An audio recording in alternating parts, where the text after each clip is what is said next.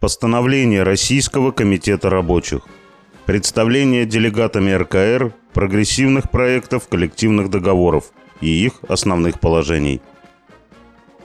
Опыт работы делегатов РКР показывает, что продвижение прогрессивного проекта кол договора необходимо начать с широкого обсуждения его основных положений, выступая в подразделениях предприятия, подчеркивая соответствие этих положений интересам работников – в условиях специальной военной операции для повышения обороноспособности страны необходимо включать в прогрессивный проект кол-договора обязательства работодателей по совершенствованию организации производства без сокращения занятости и уменьшения заработной платы работников, по осуществлению повышения квалификации и профессиональной переподготовки работников в рамках рабочего времени с оплатой по среднему заработку.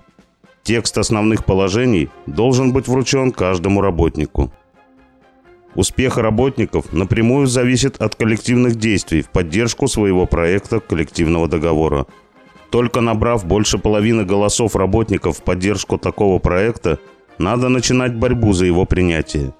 Для эффективных коллективных действий обязательны обучение членов профсоюза и обмен опытом с другими организациями.